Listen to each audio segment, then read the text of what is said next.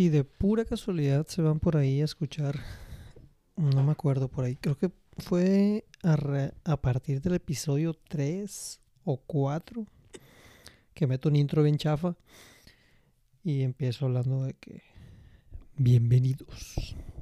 O sea, hasta siento que ya la voz me, me ha ido cambiando conforme pues seguimos avanzando en esto. Eh, creo que como todo, ¿no? Lleva su proceso y su adaptación y su mejora y su evolución constante y natural de las cosas. Tengo ganitas de ponerme un poquito filosófico, pero también tengo esas ganas porque este episodio se dio de una manera muy curiosa. Eh, me invitaron a hablar sobre sobre, sobre este proyecto, sobre el podcast, a un desayuno que hacen eh, gente de una red de negocios que tienen exalumnos del TEC de Monterrey, se llama Red Exatec. Entonces ahí me invitó una, una amiga que, que de hecho creo que sale en el episodio 9, China Patrón. Eh, me invita a platicar con, el, con la red de, sobre los podcasts y mi camino, mi proceso y todo. Y ahí una persona eh, me platica sobre este, sobre este señor Cándido Rodríguez, con el que vam- vamos a, entrar en la conversación ahorita, eh, quien tiene, tiene ya varios años eh, estudiando raíces históricas de diferentes bebidas, gastronomía, de, pues, de, de bebidas, por ejemplo, pues él es maestro mezcalero, ¿no? Y, y se fue a investigarles de Oaxaca e investigó toda esta parte acá en Sinaloa, donde resulta que, pues que tenemos una historia rica de mezcal que, pues yo no tenía ni idea, ¿no? Estuvo, estuvo bastante entretenido, es un poquito más clases de historia, pero pues igual, ¿no? Si pueden comentarme en mis redes, Memo Alvarado en Instagram, Facebook, en Twitter, hashtag experiencia cero. Eh, ¿Qué opinaron de esta, de esta clase? Que, que para mí fue una, una enseñanza muy grande. Eh, se los agradecería enormemente. Quiero agradecer también a Mariscos y Luigi. Por ahí se escucha, se escucha ruido dentro, dentro de esta conversación porque lo hicimos ahí en, en el, en el negocio que tengo con mi hermano. Pero estuvo bastante, bastante entretenido. Espero que les, les haya, les interese, les genere valor y pues que nunca está de más conocer un poquito más de, de la cultura, ¿no? Pues lo dejo con el, con el episodio. Por favor, acérquense, ya sea de manera digital para platicar un poquito más y saber si esto les está gustando. Muchísimas gracias. 3, 2. Eh, estamos aquí con, con Cándido Rodríguez, eh, maestro mezcalero. Nos tocó en esta ocasión grabar aquí en, en el lugar donde trabajo, el proyecto que tengo con, con mi hermano, Marisco Luigi, eh, el cual, si alguien me está escuchando que, que no sepa que, que trabajo en los mariscos, pues yo creo que estoy haciendo mal mi trabajo ahí de cacarear un poquito lo que, lo que hago. Creo que eh, si, hago, si algo suelo hacer eh, constante y, resonado es eh, cacarear un poquito las cosas que me gustan y, yo esperaría también que, que, por ejemplo, la gente que me conoce ya sepa que, tengo unos mariscos, ¿no? Y que, estoy aquí, aunque no, no muchas veces platico de eso en este, en este podcast. Pero lo poco que he conocido de ti, Cándido, también creo que traes un poquito de eso, pues creo que traes este, un tema que, que te ha apasionado y que te gusta cacarearlo, ¿no?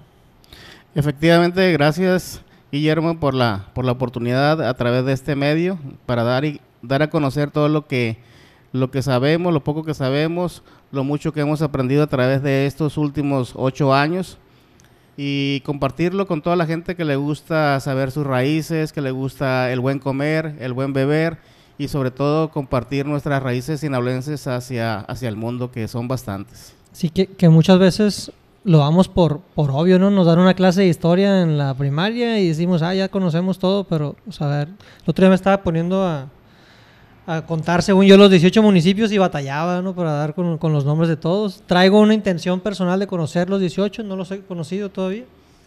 Eh, creo que no me faltan muchos. Nada más que acuérdate que conocerlo no significa ir a- al lugar, significa Sí, investigar todo, perdida conocer la raíz de que toda la ahí, historia pues. de, ese, de ese lugar, usos, costumbres, tradiciones, eso es conocer. Exactamente. Ya- Y ahora sí, cuéntame, porque, porque también tengo entendido que en algún momento tuvi- estuviste vendiendo computadoras ahí con, con mi papá y pues ahora estás en este mundo. Eh, ¿Cómo era Cándido de chiquito? ¿Era curioso, inquieto? Eh, pues es- la necesidad te va llevando a que si no lo tienes todo, lo tienes que buscar y cuando no lo tienes, tienes que ser aplicado. O sea, no, lo- no puedes desperdiciar la oportunidad de poder escalar en, en tu preparación personal. Entonces uno se hace más consciente a través de esas carencias, valora más las cosas y, y las cuida más. Entonces, en base a eso, pues eh, la oportunidad de, de estudiar que, que gracias a, a mi hermana mayor, que nos dio el estudio a todos mis hermanos, pues no, no íbamos a desperdiciar esa, esa oportunidad y teníamos que rendir buenas cuentas con, con, la- con las calificaciones. Entonces, ¿Tu hermana mayor se encargó de, de- de educarlos ustedes, de criarlos, de ayudar en su formación o cómo estuvo? sí, sí, es una persona que admiramos mucho todos mis hermanos porque primeramente se preocupó por nosotros porque tuviéramos una carrera, somos tres y tres. Entonces, Tres hombres, tres mujeres. tres hombres, tres mujeres, y nos dio la carrera primeramente a nosotros, y ya que terminó nuestra hermana más chica la carrera, ella hizo su propia carrera de contabilidad. O sea, ella estudió después de que todos ustedes Al, estudiaron. fin- al final, al final. ¿Y ella qué hacía para poder pagar sus estudios? Pues eh, en, aquellos, eh, en aquellos tiempos pues, era secretaria de oficina. Ok. O sea, era... la- Trabajó para lograrlo. así es, entonces muy dedicada, muy disciplinada y pues sobre todo sintió la responsabilidad en su momento de sacar adelante a sus hermanos. Órale, qué, qué- qué gran historia también la, la- la que traes ahí, ¿no? Entonces, empiezas tu carrera profesional, eh, ¿ya vendías algo de, de chiquito o ya hasta que saliste de la Eh, carrera? Pues sí, la, eh, en, en donde nacimos nosotros, que es en Guamuchil, Sinaloa, pues era vender lo que estaba disponible, aprender a vender paletas, tamales, pan, pescado, lo que se daba ahí en la, en la localidad. Este, en, aquel enton- en aquel entonces uno no sabía lo que era la vida, el costo de la vida y lo miraba como un juego y, te divertías con la responsabilidad ese, pero a- poco a poco vas adquiriendo esa responsabilidad y este y vas madurando. ¿y, y qué pasó o en qué momento? eh, porque se- me parece curioso, pues, que, de, estar vendiendo sistemas eh, computacionales ahí, que fue donde conociste a, mi papá eh, y a otros proveedores de, y, distribuidores de, de- de computadoras aquí en la región. Te vas a un mundo, pues parecería no tecnológico, pero, pero yo creo que igual de apasionante, ¿no? Que es pues, la historia del... Sí, ahí la, la directriz que, que tomamos es este eh, llega un momento en que todos los nichos de mercado se van, se van saturando y te tienes que especializar más, tienes que vender más, tienes que cuidar mucho los márgenes, tienes que ser más competitivo, definitivamente. Entonces, ah, ahí yo tomé la, la oportunidad de buscar otros horizontes desde el punto de vista de aprender, de aprender otras, otras cosas. Y se fue, se fue dando, empezando primero con algunas asesorías de siste- sistematización de, de algunos proyectos y posteriormente donde viene el enlace con, con la gastronomía y con las bebidas es cuando trabajo en una empresa que manejaba mucho el comercio internacional y varios extranjeros empezaron a solicitar tequila y mezcal que no conocía yo en, en esos entonces. La empresa era comercializadora de cualquier producto. comercializadora de, de requerimientos internacionales, pueden ser este, gastronomía, alimentos, pueden ser eh, minería, pueden ser eh, proyectos eh, diferentes. Ok. Y ahí empiezas a involucrarte con, con estas, eh, pues con estos productos, ¿no? Por decirlo de una forma. Sí, eh, yo me traslado a ese tiempo y pues me considero que tenía eh, pues la información básica, genérica que tiene cualquier persona. Sabemos que tequila, que mezcal, que son bebidas alcohólicas, pero no sabemos la profundidad histórica de, de la información, que fue lo que fui descubriendo en estos últimos ocho años, por eso me fue apasionando. Me llamó mucho la atención cuando platicamos con, con un dueño de una fábrica de tequila y le llamó mucho la atención unas botellas de mezcal que teníamos. En ese entonces yo consideraba el mezcal como algo, una bebida eh, económica, barata, corriente, fuerte, que, y es totalmente todo lo contrario. Y ahí es donde me explica él que, que el mezcal, por ser artesanal, por ser eh, de una manera muy cuidado por las familias mezcaleras a través de la tradición oral, pasado de generación en generación, eh, se viene cuidando como una bebida mística. Ok. Y que se ha ido apreciando conforme el tiempo. Ahorita antes de, entrar en el mezcal, que me queda claro que es, es el proyecto que, que, más se está moviendo ahorita, pero ahorita llegamos, platicaste con mi hermano que está este, cerca de nosotros y le preguntabas, ¿no? Oye, ¿sabes cómo se originó el aguachile? Eh, decías que se ponía a hervir agua, le ponían chiltepín a la tortilla. Sí, eh, otro de los temas que me apasionó mucho con la gastronomía es estamos buscando todas aquellas recetas eh, prehispánicas que tengan más de mil años y que pertenezcan a nuestra cultura. El aguachile es una es un platillo que todo el mundo conoce, que todo mundo que todo sinaloense conoce, pero pocos saben los orígenes. Entonces los orígenes se dan en, la región mm, serrana de la parte norte del estado de Sinaloa donde crecen mucho los chiles chiltepín en la, en la parte serrana. Entonces, la primera receta que se originó era eh, hervir el agua de los ríos con un chile silvestre que nace a la orilla de los ríos que se llama chile chiltepín y eh, con, un, con unas tortillas recién hechas. Eran los ingredientes básicos. Ya después, posteriormente, se fueron agregando las proteínas como la carne de venado, la carne de iguana, la carne de conejo que estaba disponible en la parte serrana pero cuando esas mismas poblaciones están migrando hacia la parte de la costa, ahí es donde encuentran otro ingrediente, otra proteína que es el camarón o los mariscos. Y, o sea, estás hablando que el, que el aguachile que conocemos hoy se originó hace mil años y fue evolucionando hasta, hasta lo que es ahorita. Es correcto, es correcto. ¿Y, y, la, y la receta más original entonces sería con chiltepín? Chiltepín. El limón se fue añadiendo después, me imagino. Sí, el, limón se fue agregando como, como un conservador para la proteína que se iba agregando. en la parte original no, no, necesita limón porque es agua, chile chiltepín y acompañada con unas tortillas de maíz recién hechas. Sin proteína. Sin proteína, así es. Oye, como, estos platillos, eh, entonces el aguachile es sinaloense 100%. 100%, así es, 100%, así como eh, también conocemos el ceviche, pero el ceviche no lo podemos considerar 100% sinaloense. Hay otros países, otras regiones que se disputan la originalidad, pero en el aguachile, el aguachile sí es 100% sinaloense. ¿Y el ceviche cómo, es su origen sinaloense? El ceviche pues ya viene, ya viene eh, también a, competir a nivel internacional. Hay ceviches peruanos, ahí la parte japonesa de los que emigraron hacia estas tierras, los japoneses, nos enseñaron a comer los mariscos crudos. Entonces ellos venían huyendo de la guerra, este, huyen a diferentes partes, regiones, países y fueron introduciendo su cultura a través del conocimiento que tienen de los mariscos. Sí, sí me he dado mucho cuenta de la, la influencia asiática que tenemos. Eh, no sé si en todo Sinaloa, no puedo hablar más por aquí, por, por, por Culiacán, pero el uso de la soya, eh, del arroz, como que sí es algo eh, pues, pues, el fenómeno de los sushis aquí, ¿no? creo que es, es, muy particular. Digo, los hacemos a nuestro a nuestra conveniencia con queso gratinado y carne asada, pero, pero pues el sushi es, es, es, japonés. Sí, sí tenemos mucha influencia de la cultura china, de la cultura japonesa.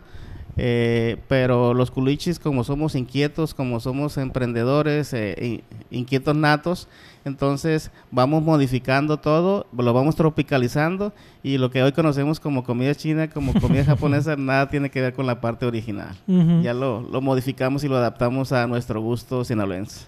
Sí, qué, curioso, ¿no? Imagino que como estos casos, pues tienes, tienes cientos o si no es que miles ahí en tu, en tu, pues en, en, tu recorrido que has, que has hecho en, en estos años para, para generar estos contenidos. Bueno, principalmente para recabar esos contenidos, ¿no? Pero ahora, ¿qué estás haciendo para, para generarlos, compartirlos?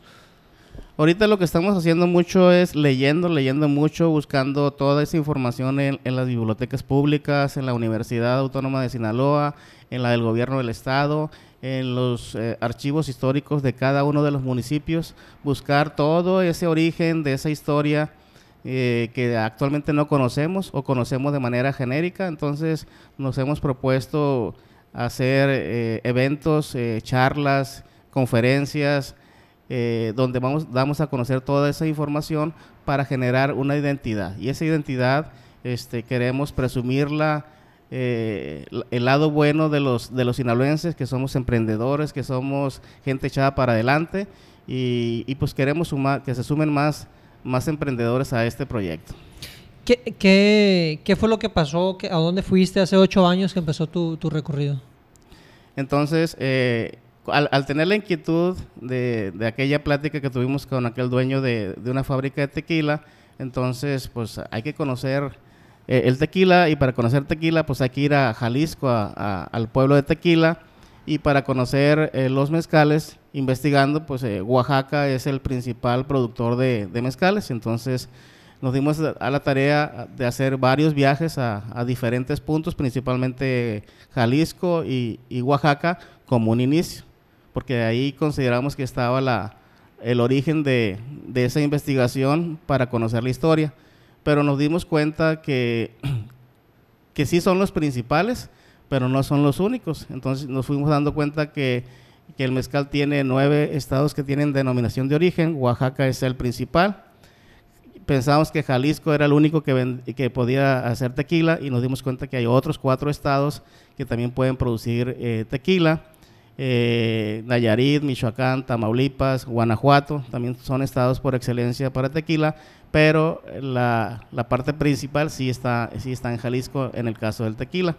Entonces, ¿En esos estados le pueden poner tequila aunque no sea de tequila? Eh, son, son ciertos municipios. Eh, el que tiene al 100% de tequila ah, es Jalisco.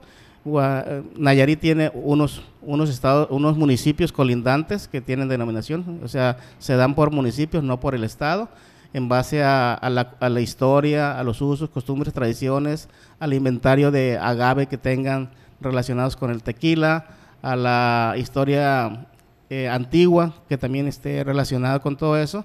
Entonces son, son una serie de requisitos que, que, se tienen que cumplir para que se le pueda dar la denominación de origen. De hecho, también este, encontramos mucha información de que Sinaloa tiene historia, tiene tradición, tiene todo lo necesario para poder los municipios del sur del estado que tengan denominación de origen, pero por diversas situaciones todavía no se tiene. Pero estamos en un proceso de que sí se dé tarde o temprano hacia... ¿Quién hace este esfuerzo? ¿Es un esfuerzo de, de gobierno, de privados? E, es un esfuerzo entre la parte de, gobierno del estado, los presidentes municipales de los, de los municipios involucrados y la parte privada que vaya a involucrarse en todo este tipo de, proyectos de tanto la bebida como en otros derivados que se pueden tener de, del agave, como el, jarabe de el jarabe de agave, eh, inulinas, fibras, o sea, hay mucho que se puede hacer con, con los agaves. ¿Y qué, ¿qué implica o qué beneficios traería para un municipio, estado, tener dominación de origen? El, principal, eh, uno de los bastiones para poder, eh, que el beneficio que va a tener el municipio es el turismo, es uno de los más fuertes. Después viene la parte de todas las tierras ociosas, que son más eh, de cerros, de de montañas donde se da el agave de manera natural. Ahí se, podían repoblar de, agave y ahorita actualmente son tierras que no se usan para nada, nada más para, para unas pocas que se usan para el ganado, de manera, algunas se siembran pero muy rústico. Entonces ahí es donde se, se podría implementar muy buenos programas de, de siembra de agave, de diferentes agaves, para poder sustentar todos los proyectos de tequila y de mezcal. ¿Y qué tiene ahora sí la, localidad o la forma de, hacer mezcal acá? Eh, que le podría brindar esa, esa certificación, esa denominación. Eh, sobre todo la historia, la historia que nosotros descubrimos, o sea, empezamos primeramente por Oaxaca porque pensamos que allá estaba toda la información, pero a través de viajar por diferentes estados, nos, nos, entró la inquietud de, ¿y Sinaloa? ¿En qué parte de la historia está con los mezcales o con el tequila? Investigando, investigando, encontramos muchos eh, libros ya de varios autores eh, sinaloenses que han documentado la historia del mezcal en Sinaloa. Eh, lo encontramos en la biblioteca de la UAS. De hecho, actualmente son algunos maestros de historia que en su momento hicieron sus tesis, sus libros basados en, la historia del mezcal y están disponibles ahí en, la, en, las bibliotecas y nosotros los estamos compartiendo con toda la gente que le interese eh, leer esos libros, ¿no? Y entonces, si ha sido una bebida eh, eh, original de acá, de la región, porque parecería como que, ah, Sonora tiene el Bacanora, ¿no? Jalisco tiene esto, parecería que aquí no hay, pues... ¿Hay algún otro aguardiente, algo así que hagamos aquí o es, el, mezcal como la...? Como, como no somos eh, estado o municipio que tenga denominación de origen, sí se hace, sí se hace. Hay todavía familias de quintas y de sextas generaciones que vienen haciendo esa bebida, pero al no tener denominación de origen... Le se, ha, ido perdiendo. No, y le tenemos que poner el nombre de destilado de agave. Mm, y, y lo más importante, y nos dimos cuenta que muchas familias eh, que empezaron en 1850 a hacer mezcal en estas zonas, en estas tierras, ganaron primeros lugares a nivel internacional en Roma, Italia, en Estados Unidos, y nadie conoce toda esa historia. Eh, ¿Premios de la calidad del mezcal? Premio de la calidad del mezcal como premio número uno. O sea, fuimos como representantes de México a esas ferias, a esas exposiciones y se ganó el primer lugar. Esos mezcales se hicieron principalmente en Pericos y en Mazatlán. En, en, 1900, en 1880, 1900, existían como 137 vinatas o fábricas de mezcal que actualmente ya no existen, ya nada más quedan como cuatro o cinco más o menos. ¿El tiempo las, las ganó como al no lograr la eliminación de origen o otro estado se... se, hubo prohibiciones, hubo prohibiciones en su momento, este se erradicó mucho la parte mm, negativa, el alcoholismo que podría generar, entonces fueron combatidas y todos los que producían mezcales eh, de manera accesible, pues se tuvieron que ir a la parte serrana a seguir haciendo y produciendo los, los mezcales. Antes la la corona española los permitía porque era un insumo para la minería, para dárselos a, los trabajadores para que aguantaran grandes jornadas de trabajo. Órale. Eh, similar a lo que ha pasado con la marihuana también, me imagino. Con pues los jornaleros mexicanos del, norte de, del extinto México que ahora es Estados Unidos. Sí, exactamente. La historia original pues también tiene que ver mucho con la parte de, de las guerras, con la parte eh, del microclima que tiene Sinaloa para poder plantar diferentes eh, siembras, ¿no? Entonces tiene su historia muy particular también. Qué, qué, curioso, ¿no? Y que, y que por ideas eh, que, pues simplemente que se, que se acuñaron en el, en el tiempo, pues ¿no? Como ahorita lo platicamos, pues, y, y, comparto, comparto mucho, aunque yo ya, ya haya decidido mejor irme por este camino de abstinencia y sobriedad. Eh, si tuviéramos más conocimiento eh, de, qué es lo que estamos consumiendo y su historia y saber, saber comer, saber beber, eh, pues no, no las pusiéramos tan, tan, tan endemoniadas las sustancias, ¿no? Porque, porque luego también hay mucha incongruencia en, la comunicación que se le da, ¿no? O sea, creemos que o te va a destruir por completo o, o te va a arreglar la vida. Entonces, eh, pues qué padre que estés haciendo que estés haciendo esta parte. Y qué características dirías entonces tú que tiene el, pues no sé si la, la forma de, producir el mezcal acá en Sinaloa o, el productor sinaloense o, el proceso o los materiales qué es lo que tiene o es el agave que se genera que se que se da por acá qué diferencias tiene el de acá eh, las culturas originarias mexicanas descubrieron a través de miles y miles de años de domesticar la planta de que era una planta maravillosa y medicinal. Y la utilizaban mucho en la parte mística, religiosa, pero fueron descubriendo que tenía muchos eh, beneficios medicinales. Entonces cada pueblo de, desde, desde el norte hacia, hacia el sur la fue, la, fue adaptando a su modo de vivir y obviamente también eh, aprendió a, fermentarla, a fermentarla y después a destilarla. ¿Para qué eh, más se usa? Bueno, ahorita decías, ¿no? Para fibras, para aguamiel, ¿Pero para qué más se usa el, agave? Y para diferentes eh, tratamientos que pueda servir, o sea, son es un excelente relajador mm. para poder dormir. En vez de tomarte una pastilla que tiene efectos secundarios, mejor tómate un una porción pequeña de un mezcal en la noche y te vas a dormir tranquilamente. Entonces, desde el punto de vista beneficios, hay, muchísimos. Hay que, obviamente todo todos los extremos son, son malos, tanto el, tomar con medida, que es lo que siempre recomendamos nosotros, pero hay que sacarle provecho a la parte histórica, a la parte medicinal que tiene la, bebida y eso nos va a dar muchos beneficios en, la, en la salud. Sí, por supuesto. Entonces decías...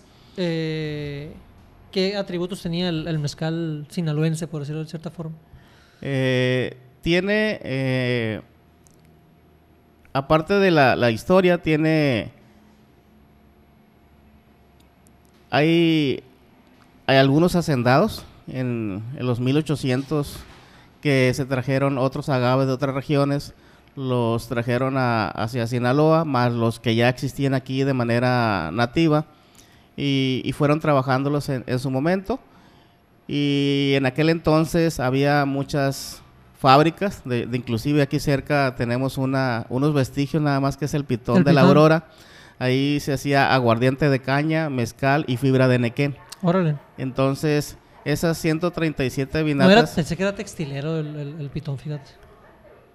Ah, también. eran tres vertientes. Ah, eran tres vertientes. En, en esas haciendas lo principal era el aguardiente porque se sembraba mucha caña, había muchos cañaverales, pero como también se trajo agaves de la región y de otras partes, entonces empezaron a hacer mezcales. Y, al último, ya al último, ciertos hacendados que tenían buenas relaciones en aquel entonces con, con los presidentes de la República, consiguieron traerse plantas de enequén para la fibra. Mm. En aquel entonces el enequén era una materia prima muy importante a nivel internacional, entonces haciendas de Culiacán, de, del Rosario, de Pericos, eh, también empezaron a producir eh, fábricas de enequén para poder exportar a través de los diferentes puertos de Altata, la Playa Colorada, Mazatlán, etcétera, etcétera. Eh, entonces platicabas un poquito del, cómo es el proceso de, o cómo se hacía, cómo lo hacen los, los más originales que están más eh, o menos dañados por el tiempo que produce el mezcal de aquí. Eh, lo que hemos visto a través de, esos viajes que empezamos a conocer toda la historia del mezcal, hemos visto que el mezcal artesanal es el que respeta mucho la parte de los elementos naturales que en el proceso para fermentar se usa mucho la piedra, la madera. Para machacarlo se usa mucho eh, los palos, lo, que es la madera. O sea, aquí la idea es que todos los elementos naturales intervengan, que son los que le van a dar, de alguna manera, van a aportar aroma y sabor, pero que nunca los contamine eh, un proceso industrial. Ok.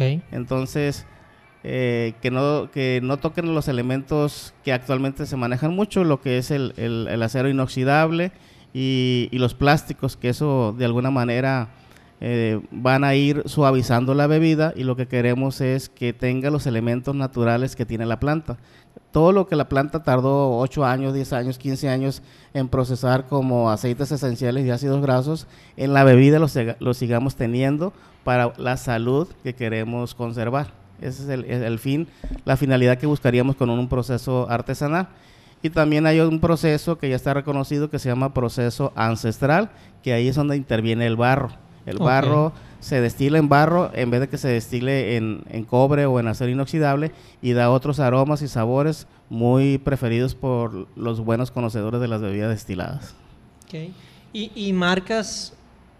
Eh, o sea, el barro se usa aquí en Sinaloa o se usa en otras partes también. Eh, el barro, eh, como parte histórica, somos, Guasave está considerada como la parte norte de la cultura mesoamericana. Entonces ahí lo que es Guasave, San Pedro, Nabolato, Culiacán, Chametla, hay muchísimos vestigios históricos que se fueron descubriendo a través del tiempo, donde hay este ollas que se han encontrado en, las partes de los, eh, en, las excavaciones que se han hecho y se han encontrado algunas vasijas donde se destilaba el mezcal antes. Y, se, y se, han datado con, con, carbono 14 y se han determinado que tiene más de 3.500 años. O sea, hace muchísimos años en estas zonas empezó la evolución de la tecnología para los mezcales ancestrales. Y se fue recorriendo por toda la costa del Pacífico, pasando por Jalisco, Michoacán y llegar a, Oaxaca y cada, cada parte le fue dando su, su esencia. Entonces, ¿se podría decir que es más original el mezcal de aquí que de Oaxaca? Pues sí, eh, hay, hay una historia que se llama eh, El vaivén del Aztlán, que dice cómo todas las culturas antiguas eh, iban y venían, iban y venían, y en tanto venir nos somos, Encontrando su... nosotros éramos puente de enlace. Mm. Como, por la zona donde vivimos. Entonces, son culturas que venían del norte, viajando hacia el sur, y prácticamente pues toda esa información se fue quedando, pero se perdió en el tiempo. Qué, qué, qué curioso, ¿no? Y siendo una, una tierra tan, tan rica aquí en, Sinaloa, como hayamos ido de paso en, en, algún momento, que me imagino que también mucha gente nos, nos ve así, ¿no? Todavía. Hace rato comentabas que, que la escuela nos enseñaron historia y la historia que la mayoría tenemos es de la Revolución Mexicana para acá. ¿Y qué ha pasado con todos los miles de años de historia que esta región ha vivido? Pues está olvidada, está empolvada. Entonces, a través de diferentes experiencias gastronómicas, nosotros hemos querido, eh, estamos sacándolas para darlas a conocer, contando un, poquito de la historia en cada, en cada experiencia y, centrada mucho en, tratar de, fusionar la gastronomía sinaloense con los mezcales mexicanos. ¿También cocinas tú, Candio? Cocinamos, eh, mi esposa es la, que cocina en, en, este sentido, nada más que a mí me, me toca mucho la de leer la de leer y, tratar de, transmitirle, esas, transmitirle recetas, esas recetas y experimentar con, con cómo se hacían antes las, las, los platillos para tratar de traerlos al presente. Y aparte del aguachile, el mezcal, ¿qué otras cosas has visto que son eh, originales de por acá? O? Uh, originales, o sea, lo, lo, que más nos ha identificado ahorita como platillo que tenga que ver con Sinaloa, del punto de vista con mariscos, es el aguachile. Hay otros platillos que no tienen nada que ver con, con los, mariscos, y son platillos regionales que han pasado la prueba de la historia, pero están más enfocados a, hacia la parte serrana. Y hay y cada cada región, como fueron comunidades pequeñas, tenían una lengua diferente, aunque la lengua madre es el náhuatl, entonces había ciertos dialectos y también tenían sus usos y costumbres con su propia comida. Entonces estamos, seguimos estudiando porque esto es muchísima información para en cada región, en cada municipio, en cada estado poder contar una historia diferente. La machaca y el chilorio sí son, sí son locales. Ya, ya hay un, ya hay un, mestizaje, hay un mestizaje ahí en la parte de la gastronomía, la parte española, la parte japonesa, la parte china, la parte este regional, pues ha hecho una mezcla de diferentes platillos y, aparecen otros ingredientes. Sí, me imagino, pues, eh, pues como uno en la cocina, ¿no? Cuando no mm. sabe qué va a hacer, abre el refri, ah, pues hay tantas cosas y pues te pones ahí a, a crear, ¿no? Sí, haber sido en, tiempos ancestrales. Pero lo que, no nos, lo que no nos cabe la menor duda que entre más estudiamos, no hay mejores mariscos que los sinaloenses a nivel internacional. Y sobre todo que somos gente y un pueblo muy alegre, muy emprendedor y por eso sobresalimos en, todas partes. Somos, somos los que ponemos el ambiente en todos lados. sí, pues de hecho hay, hay, eh, hay eh, granjas de camarones locales que exportan a Dubái, a Nueva York, a Europa. O sea, que, es muy bien apreciado el, marisco local, ¿no? De, la zona. Me imagino que son condiciones climatológicas entre el Golfo, el, Mar de Cortés, este, el, agua, me que es muy, Yo siento que sí somos privilegiados eh, desde el punto de vista de la naturaleza. Tanto se dan buenos mariscos como se da buena agricultura buena agricultura también a, aprovechar para que aquí somos eh, grandes exportadores de hortalizas, granos y diversos eh, productos que salen del, del campo, los chiles, los chiles también son un, ingrediente de la gastronomía muy importante y aparte son elementos que han trascendido los miles de años, es parte de la cultura originaria mexicana.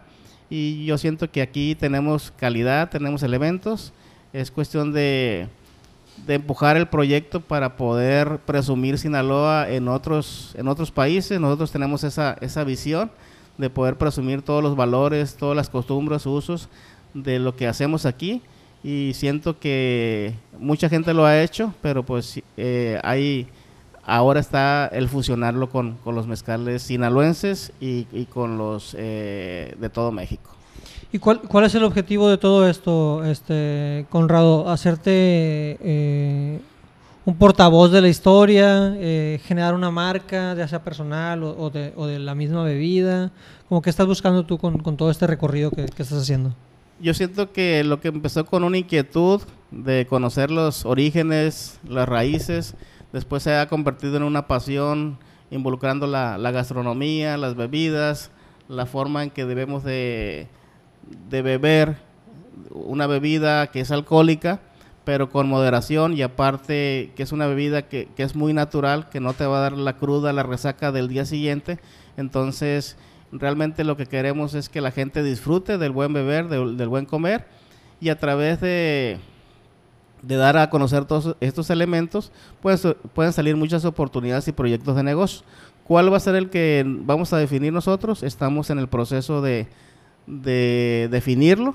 este, sabemos que es muchísima información, no lo sabemos todo ni lo tenemos todo, pero por eso sí queremos invitar a todos aquellos emprendedores, empresarios que, que se identifiquen con promover nuestras raíces a través de la gastronomía, de los convivios, de las experiencias, sumar esfuerzos y poder hacer un proyecto que podamos este, participar en él. Súper. Hablabas también que, que, que estas bebidas se les conoce como bebidas espirituosas, espirituales. ¿Por, por, ¿por qué?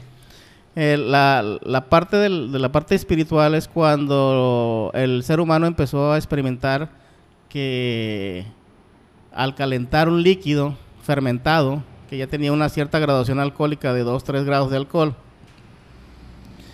pero lo, lo calentabas y de alguna manera lo hacía es que ese vapor chocara con un elemento frío para que se pudiera condensar y volverlo a obtener como líquido. Esa parte, esa transición del líquido a gaseoso y gaseoso a, líquido es la parte espirituosa que se le tomó como primer elemento. El segundo elemento es que el alcohol te, desestresa. la parte de, de físico-química del etanol te desestresa, te relaja y te hace ver la, el momento de manera diferente encausado, pues te va a divertir, te va a relajar, te vas a, vas a convivir sanamente con, con todos tus compañeros en ese momento y algunos los hace pensar mejor. Entonces ahí es donde está implícita la parte espiritual. Eh, muchas culturas en base a esa a esas raíces, pues los árabes que fueron los que fueron los que perfeccionaron los, los destiladores, los alambiques, eh, acuñaron la palabra alcohol, que en árabe significa espíritu. Entonces, eh, en inglés, pues se conoce como bebidas, espirituosas a todos los destilados. Entonces, cada cultura tiene sus propios bebidas destiladas o espirituosas. Qué, curioso, ¿no? Que como, como, pues como hay tanta historia de, lo que damos por hecho en todo lo que, lo que hacemos, ¿no? En, en, el día a día. Y ahorita que estás haciendo, Cándido, este, me mencionabas que vas a traer unas, unas catas por acá. Sí, queremos este año ya eh, empezar a compartir todo el contenido que hemos generado a través de diferentes años, eh, aterrizándolo en catas, degustaciones, en maridajes con diferentes elementos de la gastronomía sinaloense, buscando compartir con diferentes restaurantes para que todos sus platillos los podamos cocinar con mezcal, porque también se cocina con mezcal. El, el mezcal es un elemento dentro de la gastronomía que muy pocos conocen. La mayoría lo flamea, que esa sería una, una opción, pero hay otros, el mezcal también sirve como conservador, como macerador, o sea, hay muchas técnicas que se puede utilizar las bebidas destiladas. Entonces, todo lo que tenemos ya nosotros lo queremos compartir con los chefs con los eh, que estén aprendiendo las carreras de gastronomía, los que tengan una inquietud de, algún proyecto regional, nacional o internacional, pues nosotros estamos disponibles para poder compartir toda esa información.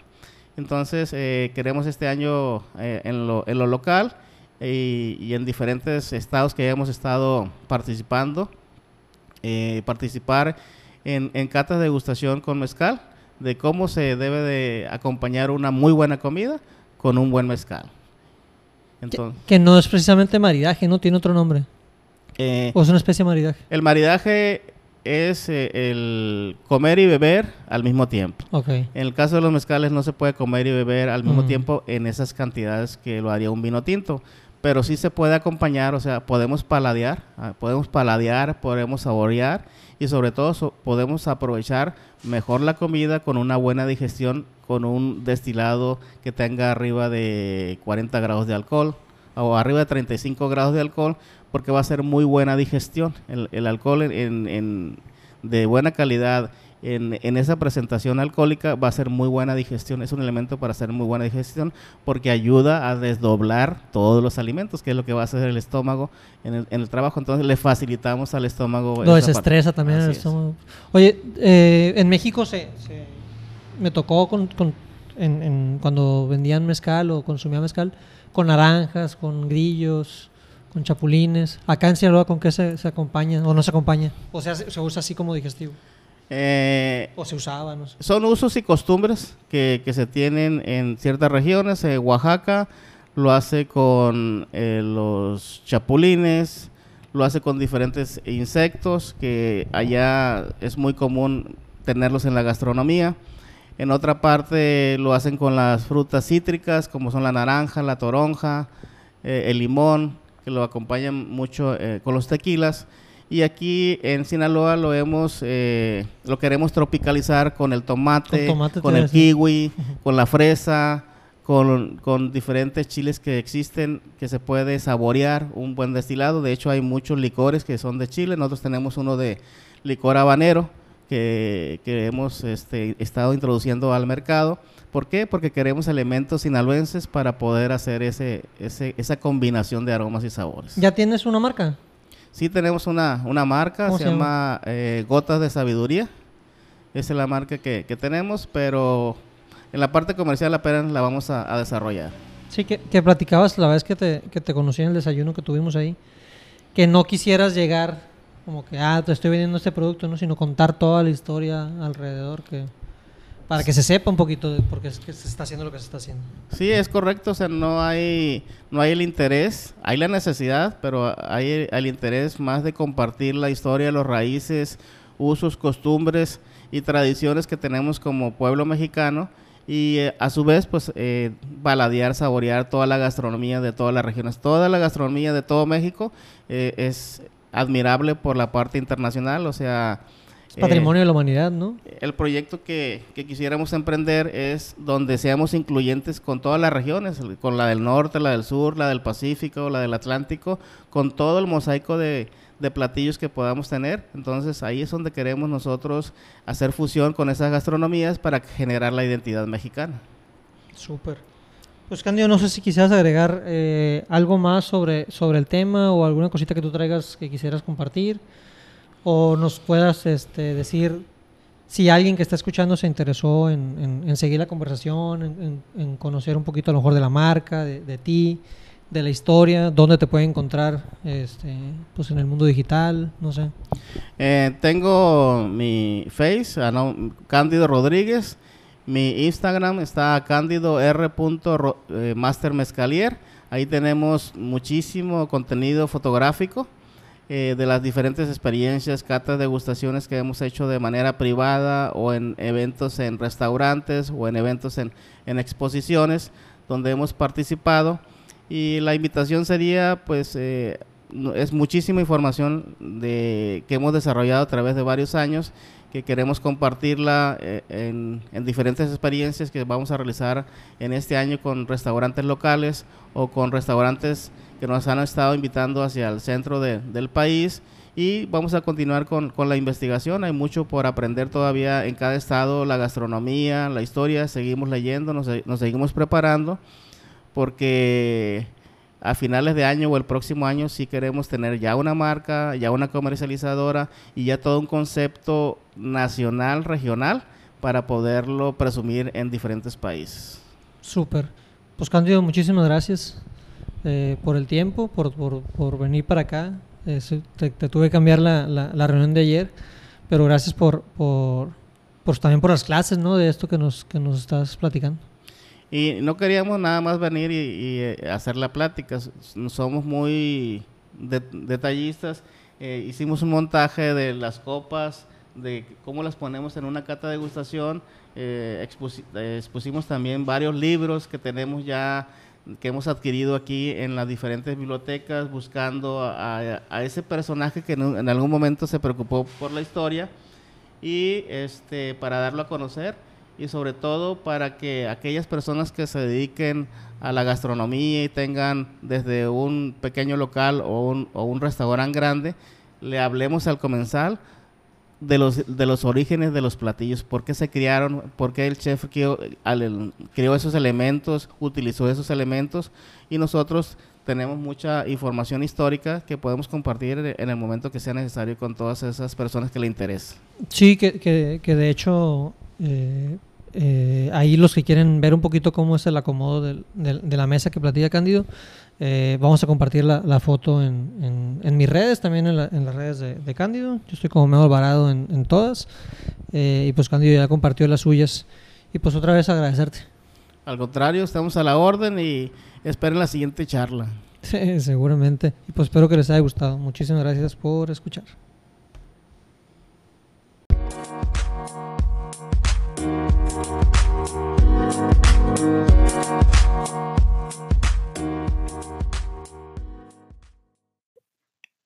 Después de esta muy entretenida y educativa plática con Cándido, eh, ellos, bueno, él y su equipo están buscando llevar experiencias a, otra gente, ¿no? Hacen catas donde muestran eh, las diferentes bebidas que tienen, así como varios de los libros y contenidos que han ido adquiriendo con los años.